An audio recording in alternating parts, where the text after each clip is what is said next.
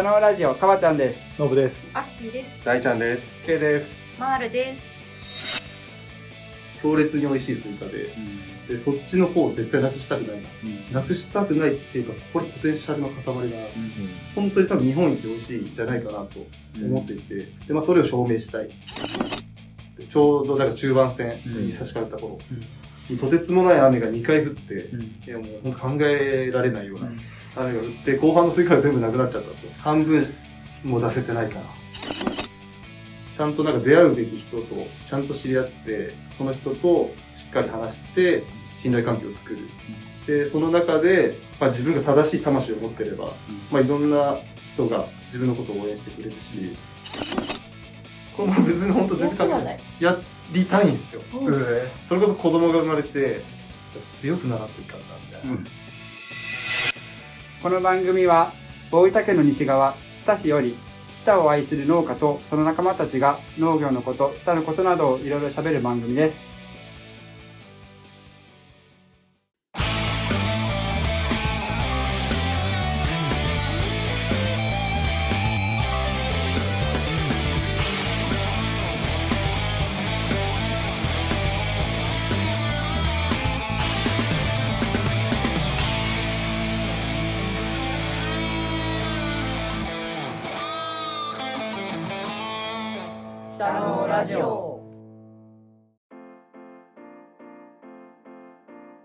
あの前回ですね会長の話を聞いたんですけど皆さんどうでした？感想とかあればいや、もう大変素晴らしい人間性で、はい。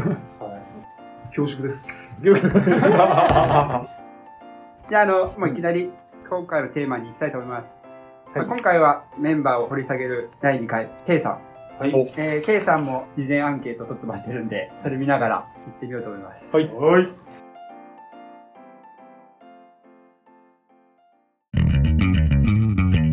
ラジオ。じゃあ一応、K さん、あのー簡単にですね。はい。うん。自己紹介。自己紹介です。はい。はい。栽培品目とはい。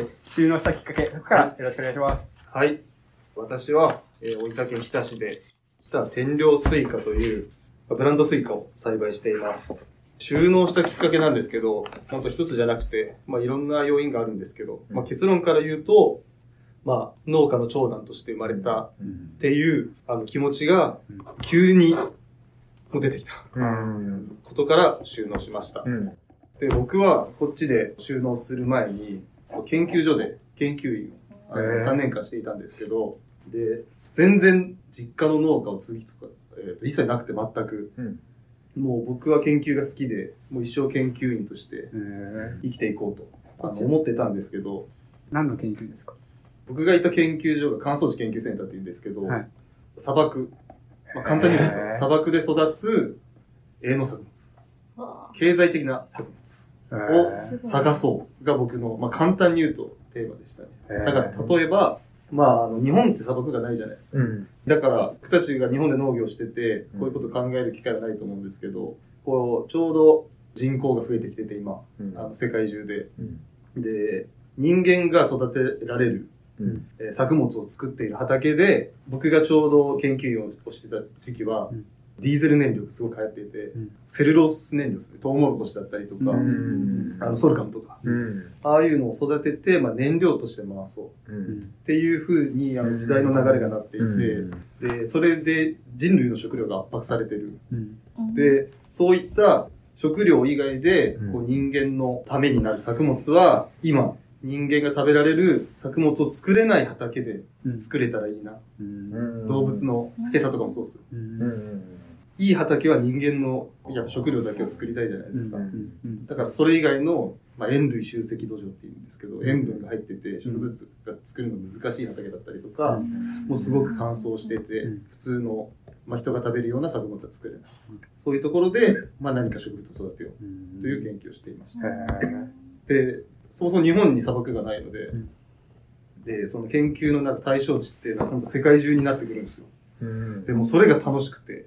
で、あの、ちなみに僕は3年間しかしてなかったんですけど、その間に中国、アメリカ、ドイツ、チュニジア、もうそれ以外にもいろいろ、いろいろ本当細かいところに、うんあの、行かせてもらって、で、やっぱ日本しか知らなかったんで、うんまあもちろんそうなんですけど、でやっぱ世界中でもアメリカとドイツでも全然違うし、うん。ドイツとチュニジアなんかももっと全然違いますし、それがもう面白すぎて、うんへはい、でー日本ってやっぱ堅苦しいところで生きてたんだなっていうのをすごく感じて、で、やっぱ外国のやっぱ楽しさにちょっと魅了されたっていうところもあるし、で、そういうところで研究するのがとにかく楽しい。うん。で、そういう生活をしていました。うん。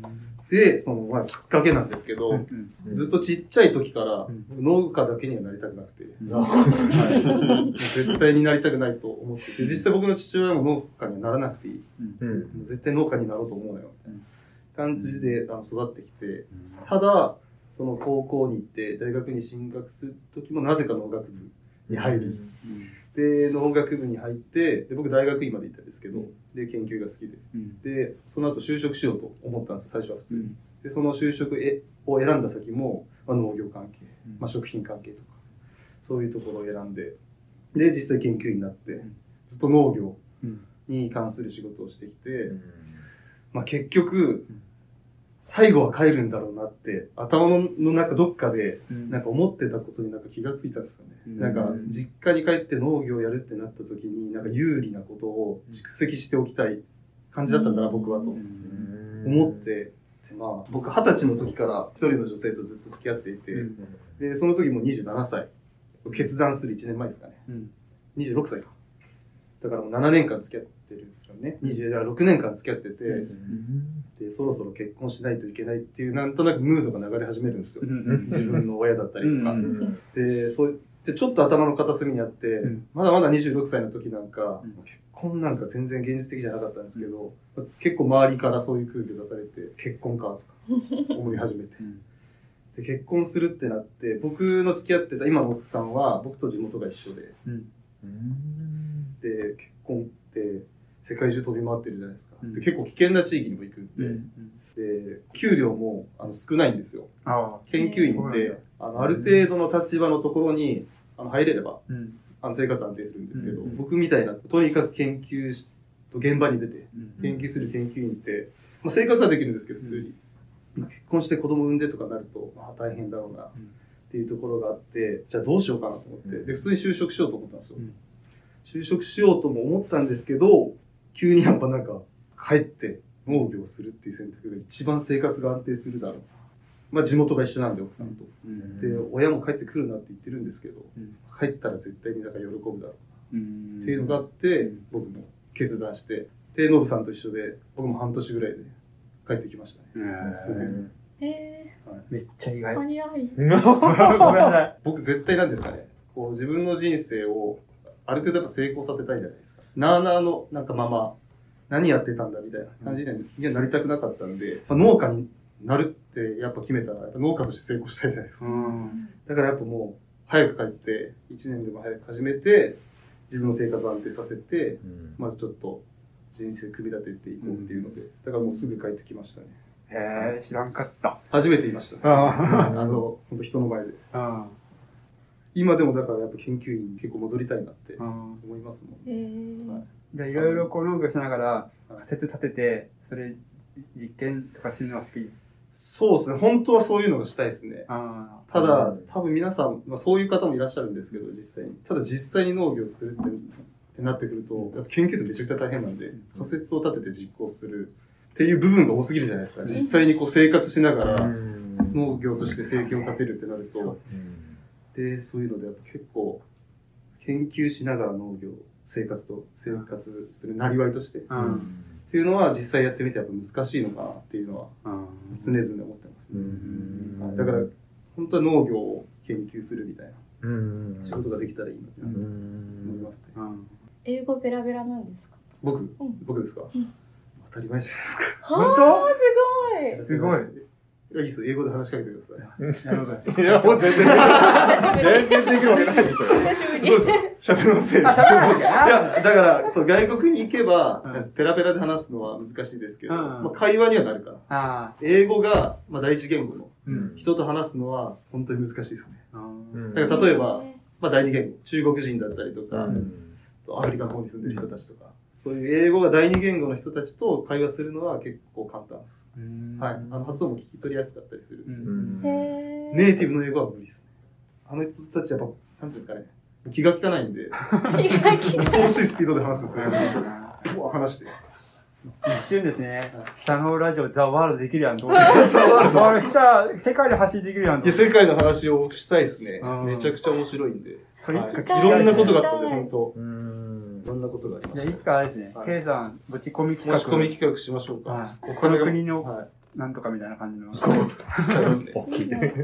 企画立特に中国がすごかったたああ、中国ね。うんえ、もしかしてあれですか？トリリンガル的な感じ？いやいや、中国語は、まず話すの無理っす。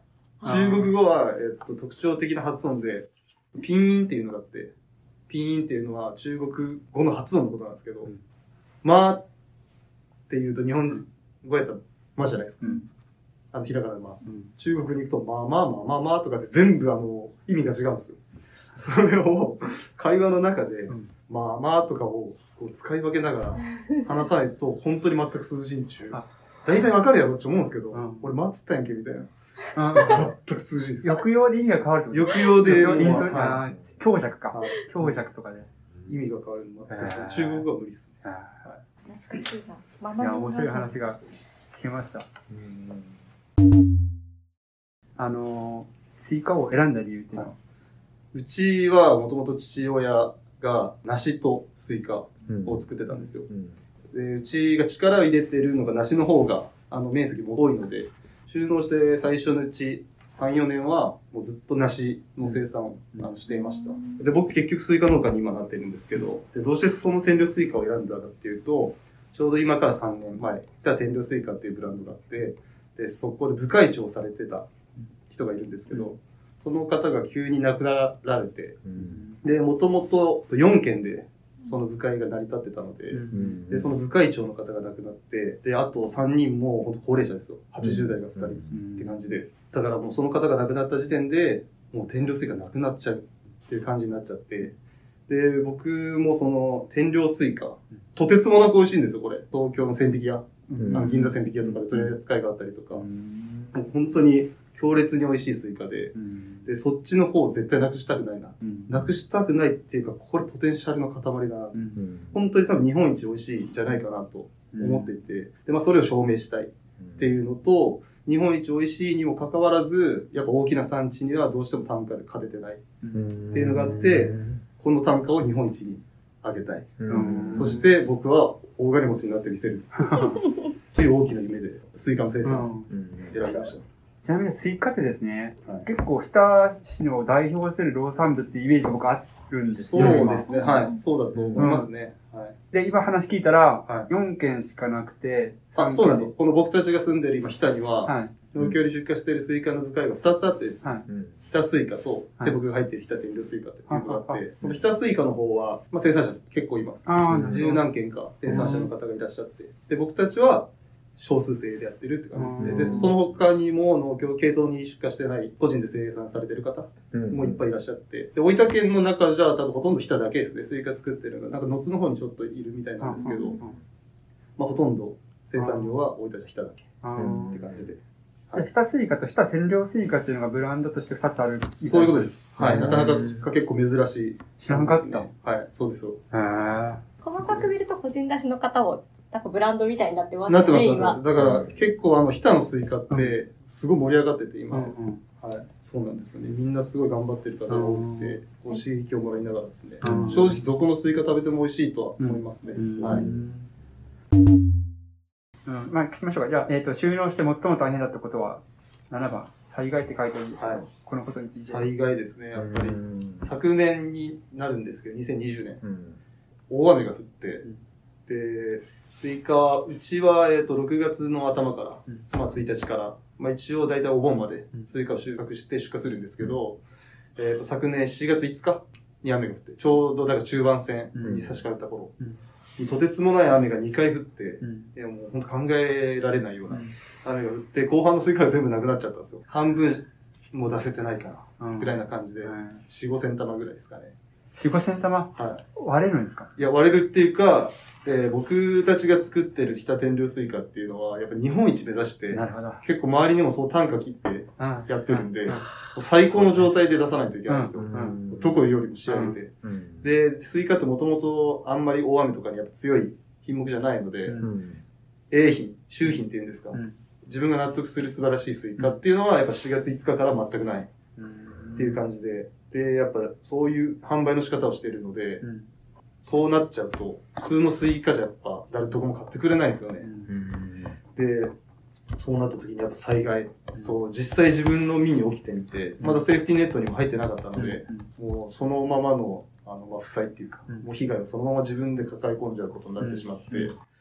この時はもうどうしようかと思いました。うん。結婚して子供もいますし、うんで、やっぱ妻にもう本当合わせる顔がない。うん。まあ、自分のせいではないとは信じたいんですけど、うん。まあ災害なんで。うん。ただやっぱなんとかできたんじゃないかな。っうん。ていう、やっぱ自分責めるじゃないですか、農家って。うん。で、そういう、本当に、金銭的にきつい、精神的にきつい。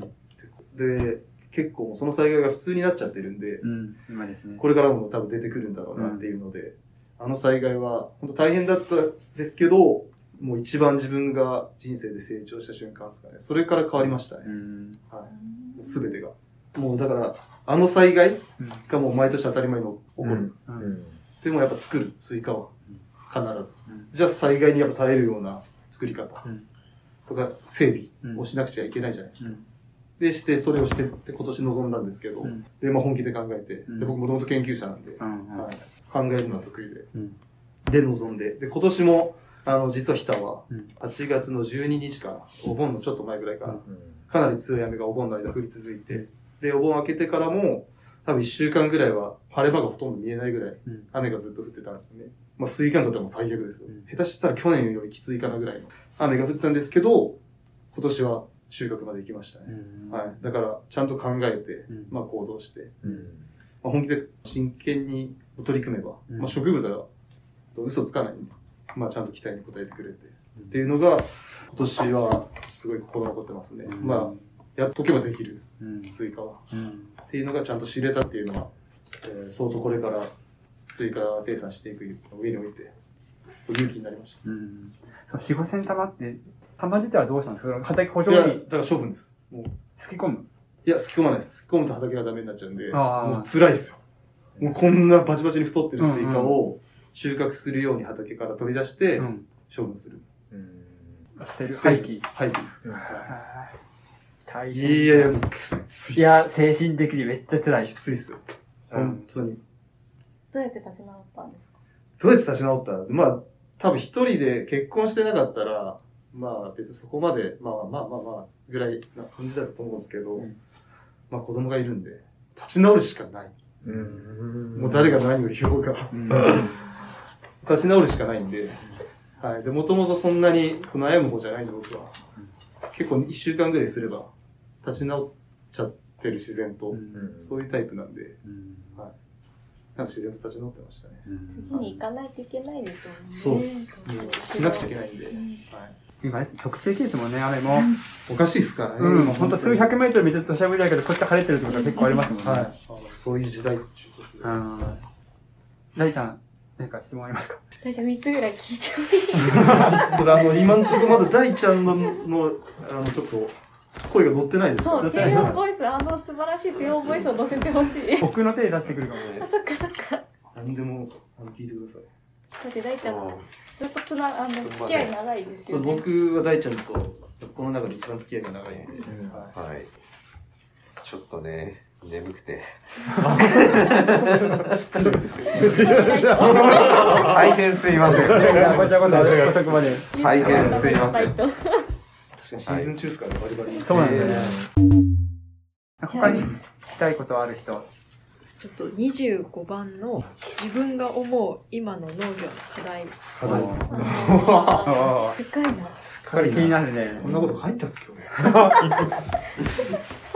俺。とか言ってた。ちなみに何て書いてるか言ってもらっていいですか？勇気ですね。はい。有機ってあれですね有機栽培とかじゃなくて違います、違います。はい。ブレイブとかの有機ブレイブですねうんそう。勇気が大事だと思いますね。まあ、いろんな人の意見があると思うんですけど、僕が見てる農業っていうのは、今、すごく恵まれてるな。で、情報もいっぱいあって、で、こう作る品目とかを自分でちゃんと選べれば、生活がすぐに安定できるような、もう仕組みができてるなとうん思ってて、ただ、大きく成功するうん農家として。うんで、自分が大きく成功して、やっぱ、引っ張っていく存在うん。がやっぱ必要じゃないですか。こういう小さいやっぱ地方には。うん。引っ張っていく人が出てきて、うんその人の経営的な仕組みがすごく優れてて、かつ人間としても、うんあの、信頼できるに値する人間っていうのを、に自分はなりたい。うんできるならと思ってて、うんで、そうなってくると、まあ普通に生活するのは僕農業、そんなに難しくないと思ってるんですけど、ただそこまで高い目標を立てるなら、やっぱとてつもない勇気が必要で、で、その、やっぱ仕組みを作ったところで、うん。僕たちは災害に遭うかもしれないし、で、こういう時代なんで、何が起こるかわからないっていう、やっぱ農業言っても第一次産業なんで、うん。まあ難しいところがあるんですけど、まあそれを乗り越えるぐらいの、うん。まあ仕組みを作ろうってなったら自分一人では無理ですし、まあいろんなところにこう出て行ってうん、自分の気持ちを発言する。うん。勇気だったりとか、畑で誰よりも仕事をする。うん。それも勇気だと思うんですよ。本当に働けばいいじゃんそんな簡単なことじゃないんで、だったりとか。で、もしかしたら失敗して路頭に迷う。まあ、これどんな仕事でも一緒なんですけど、そういう勇気を持ってやっぱ一歩踏み出したいですね。うん。で、なんか昔は結構運って思ってたんですけど、うん。こういうのは。うんでもなんか最近、もうなんかちょこっとですけど、うん。あ、これ運じゃないっぽいな、みたいなうん。感じで思うことがあって、うん。これやっぱ、ちゃんとなんか出会うべき人と、ちゃんと知り合って、その人としっかり話してうん、信頼関係を作る。うん。で、その中で、まあ自分が正しい魂を持ってれば、うん。まあいろんな人が自分のことを応援してくれるし、そんな中での勇気なら、うん。多分かなり可能性高いんじゃないかなって、最近になってやっと思い始めて、で昔はこういうとこにこう出てきて、こういうのに参加するのを結構奥がってたんですけど、うん最近はまあちょっと、まあ、行けるところはちゃんと大事にうん出席して頑張ろうかななんていう気持ちになってます。へーでも勇気はいると思うんですね。勇気はいりますね。まあどんなことどんなこと、うでもん、いると思うんですよ。農業とか、農業やってたら、やっぱりこう進む道がわからなくなることって結構ありますね。あるんですよ。その時に、やらないといけんことは分かってるんですけど、勇気がないとそれに踏み出せないっていうことが多々ある気がしますね。農業ってやっぱこう、始める前はやっぱ自分が何かを作ることを考えるじゃないですか。うん。ただ蓋開けてみたら、やっぱただの一人の経営者なんで、やっぱその経営者ってやっぱもうみんな勇気を持って、うん。こう毎日頑張ってると思うんで、うん。そういう勇気が、こう実は農業よりも全然大事で、うん。なんかそうなんかい、外から見てるとなんか農家ってそう見えないですけど、実はみんななやっぱ社長で、うん。はい、やっぱそういう経営的な勇気うん。は農業にはすごい大事だと思いますね。うん。はい。あっていいですか？はい、ありがとうございます。こんな真面目な話したくないですけど、ちょっとめちゃめちゃふざけていいですか、このちょもう真剣な話する気はもうやめてくださいこれだね。このあ、後。こ項目来た。でいいですか？僕めっちゃ気になってる項目があって、で13番の趣味特技と、えー多分同じ19番も、はい今一番ハマっていること、はい気になっていること、これ連動してると思うんですけど、はいこの辺の話を格闘技観戦。はい、はい格闘技観戦。そうです。僕趣味格闘技観戦で。えこれも別に本当全然関係ない。やりたいんですよ。ーえそれこそ子供が生まれて、やっぱ強くならんといかんな、みたいな。ーうん。で 格闘技習いたいなと思って、まだ習ってないんですけど。北はあるんですか？そういうの北はない、えーっと、浮葉？うん。隣町の浮葉に、と柔術の、へえ。はい、あったりとか。合気道。合気道、柔術は、あれですまた違う。あの、寝技っすよ。うん。関節技とか？あの関節とか締め技とか。そう。で、日田は、日田打撃はありますね。打撃？キックボクシングとか。ああ、そうなんだ。へ習いたいなと思ってえ。、うん。思ってたら、まあ、格闘技観戦。と堀口教授ってわかります？皆さん。知らない。あの、パンクスですか？え、今なんて言いました？パンクスじゃないですね。パンクスってあのー音楽のジャンルですか？いや、違う違う。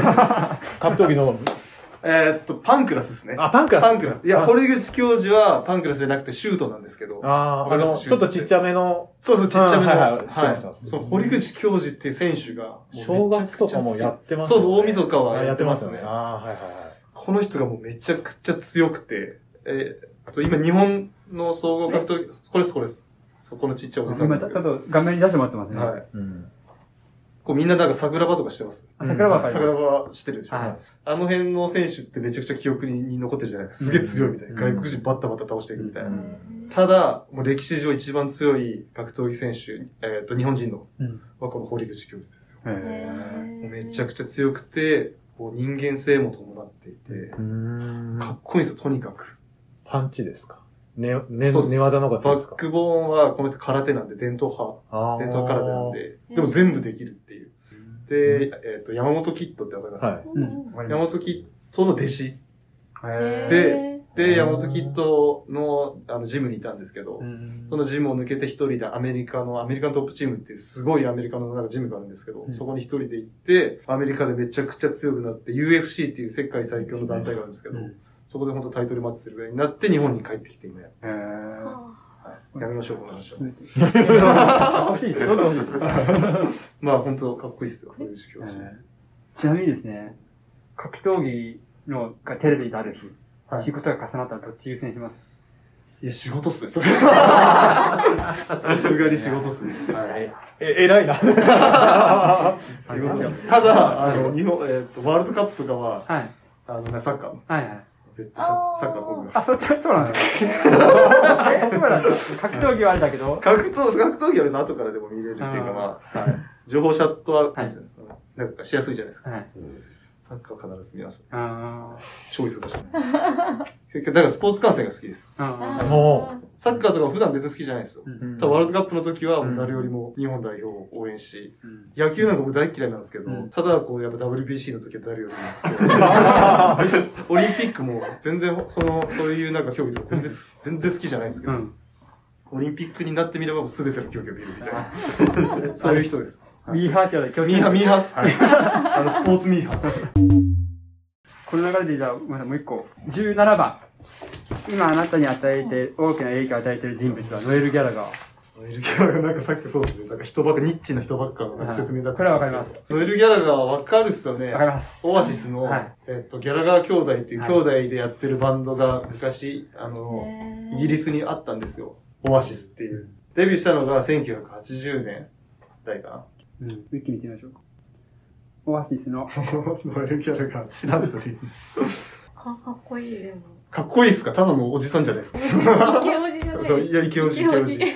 そう、この人がもうめちゃくちゃ好きで。うん。俺昔っすね、小学校、中学校の時とか、もうめちゃくちゃ、冗談もあんまなんか言わないような、うんめちゃくちゃなんか真面目な、あの人間やったんですけど、うんそういう人ってやっぱこう、大勢の前で発表したりするのとか結構苦手だったりするじゃないですか。うん。で、結構やっぱコミュニケーションが自分のの結構短所だなとうん。思ってたんですけど、まあ中学校の終わりぐらいに、このノエル・ギャラガーという人を知って、うん。で、この人、多分知ってる人だったらもう本当有名ななんか、こう伝説みたいなのがいっぱいあるんですけど、とにかく口が悪いんですよ。もうとにかく口が悪い。うん。もう言っちゃいけないことバンバン言っちゃうみたいな人で、もう本当だからその当時の自分からしたらもう正反対の人ですよね。うん。でもめちゃくちゃかっこよく見えてう、ん。でも大好きになって調べるじゃないですか。もう音楽なんか全部、もう発売されてる音楽全部聴いて、うんで、やっぱ人間性も知りたい。うんどんな人間だったのかみたいな。で、調べていくと、この人も昔、全然こう人前で話せない。うんで、あの、喫音症。うんで、僕ももともと喫音症なんで、で、そうなんですよ。で、まあ、あの、今も全然そうなんですけど、で、この人も、10代の頃うん。とかそんな感じで、もう一人でなんか倉庫で、あの、働いてるようなうん。人だったんですけど、才能があったんですよ、音楽の才能が。で、その音楽の才能で、まあ、表に出ていくんですけど、まあ、ミュージシャンって結構話すのも大事じゃないですか。で、そういう中で、この人は、精神的に、うん。なんかすごくなんか強いっていうか、なんていうんですかね。もともとはすごい悩むタイプだったらしいんですけど、うん。途中、で、なんつったかちょっと詳しく説明するとあれなんですけど、うんまあ、とにかく、そんなになんか深く考えないようになったらしいんですよ。うん。うん。はい。で、自分のこと批判してくる人とかも、うんまあ、あいつはクソだ。うんで、切り捨てるだけみたいな。うん。で、そういうなんかこう、精神性っていうか、うんこう振る舞いが、まあ、あんま良くないんですけど、うん自分にぴったりだなと思って、うん。で、いろいろこう言われるのとかも気にしねえみたいな。うんもうどうでもいいみたいな。うん。で、もう、とにかくん、こう、自分のしたいことやってみようみたいな感じで、この人の、なんかこう、話し方とか、うん。考え方とかすごい真似してるうちに、俺すげえ口が悪くなって、そこから影響を受けて。そこから受けてもう、そうですね。でもこの人に出会ってやっぱ変わったなって感じですね。めっちゃポップなエピソード来るかと思ったはら、結構、どっちだっけ？おとお兄ちゃんだっお兄ちゃんお兄ちゃんお兄ちゃん。弟も好きですよ、リアム・ギャラガーも。うんはオアシスねい。。オアシス。きなんですよ。もともと音楽が僕めちゃくちゃ好きで。うん。はいロックですか？ロックっすね。やっぱ中学校ぐらいの時にハイスタンダード。うん。はい。わかり、ハイスタわかります？うん。わかります。ハイスタ。ハイスタに出会って。うん。でまあ、ロックとかパンクロックうん。が好きになって、まあいろいろ掘り返していって、うんオアシスに行ってとか、もっと深いとこ行ってみたいな感じ。じゃあ今回は以上とさせていただきます。ケイさんありがとうございました。ありがとうございましたあ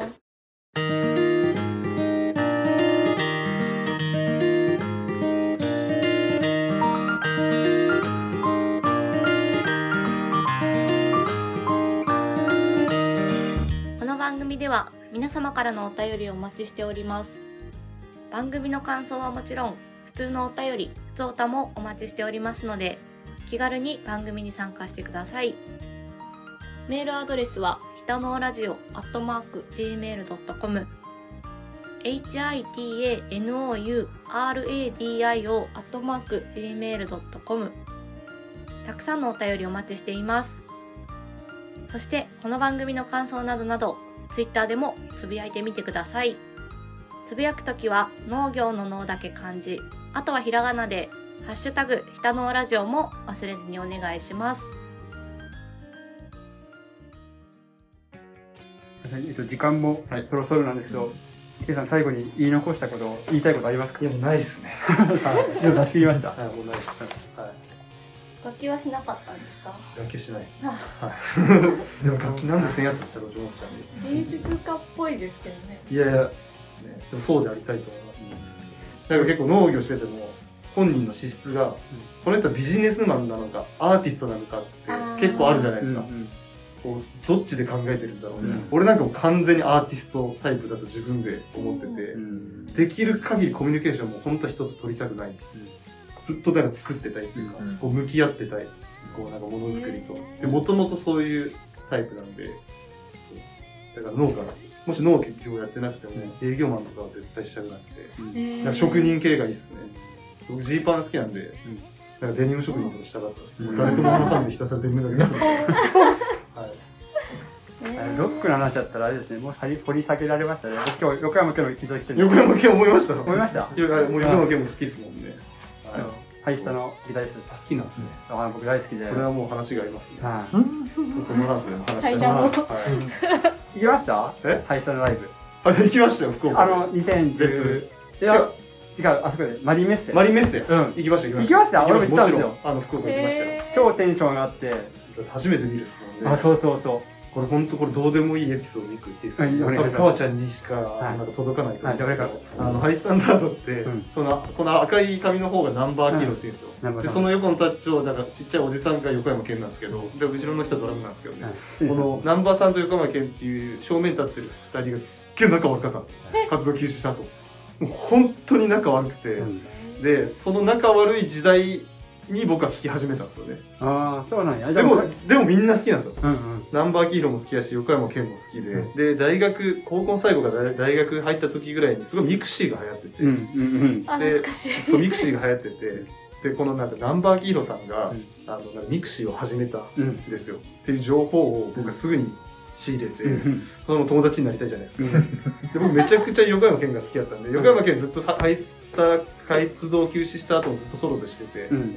やっぱ横山健の方が耳に入る機会が多いじゃないですか、うん。で健さんが好きででミクシーのアイコンうん。を横山健にしてるんですよ。うん。でその状態でめちゃくちゃ横山健と仲が悪い難波章浩にミクシーフレンド申請しに行ったんです で友達になってくださいずうん。っと好きでしたって言ったら2日後ぐらいに返事が難波章浩が返事が出てきたんですえミクシーで。うん。えとその返事の内容が、うん。ごめんそのアイコンは無理。あこれやべえもう鳥肌になったっすもん。いーやマジで仲悪いやんと思って。うん。すげえ。そう。でも今は仲良しなんで。うん、なんか大の中で。いー。そういうねナンバーさんすごいんでやっぱへ横山健もすごいですけどや、でも、二人いい感じで今、融合しましたね。そうもうやっぱ二人とも実力あるんで、うん。天才と天才と天才みたい聞いてみよないやいいっすよじゃあ、そういう面白い一面がはい見れるからいいですね。話聞くと。音楽の話とかすると仲良くなりますもんね、うんうん。やっぱ共通の趣味があると、はいそうですねうん仲良くなるはず。じゃあ、終わりましょうか。ここまでのお相手は、かわちゃんと、ノブと。アッキーと大ちゃんと、ケイト、マールでした。じゃあねー。バイバイバーイバイバイ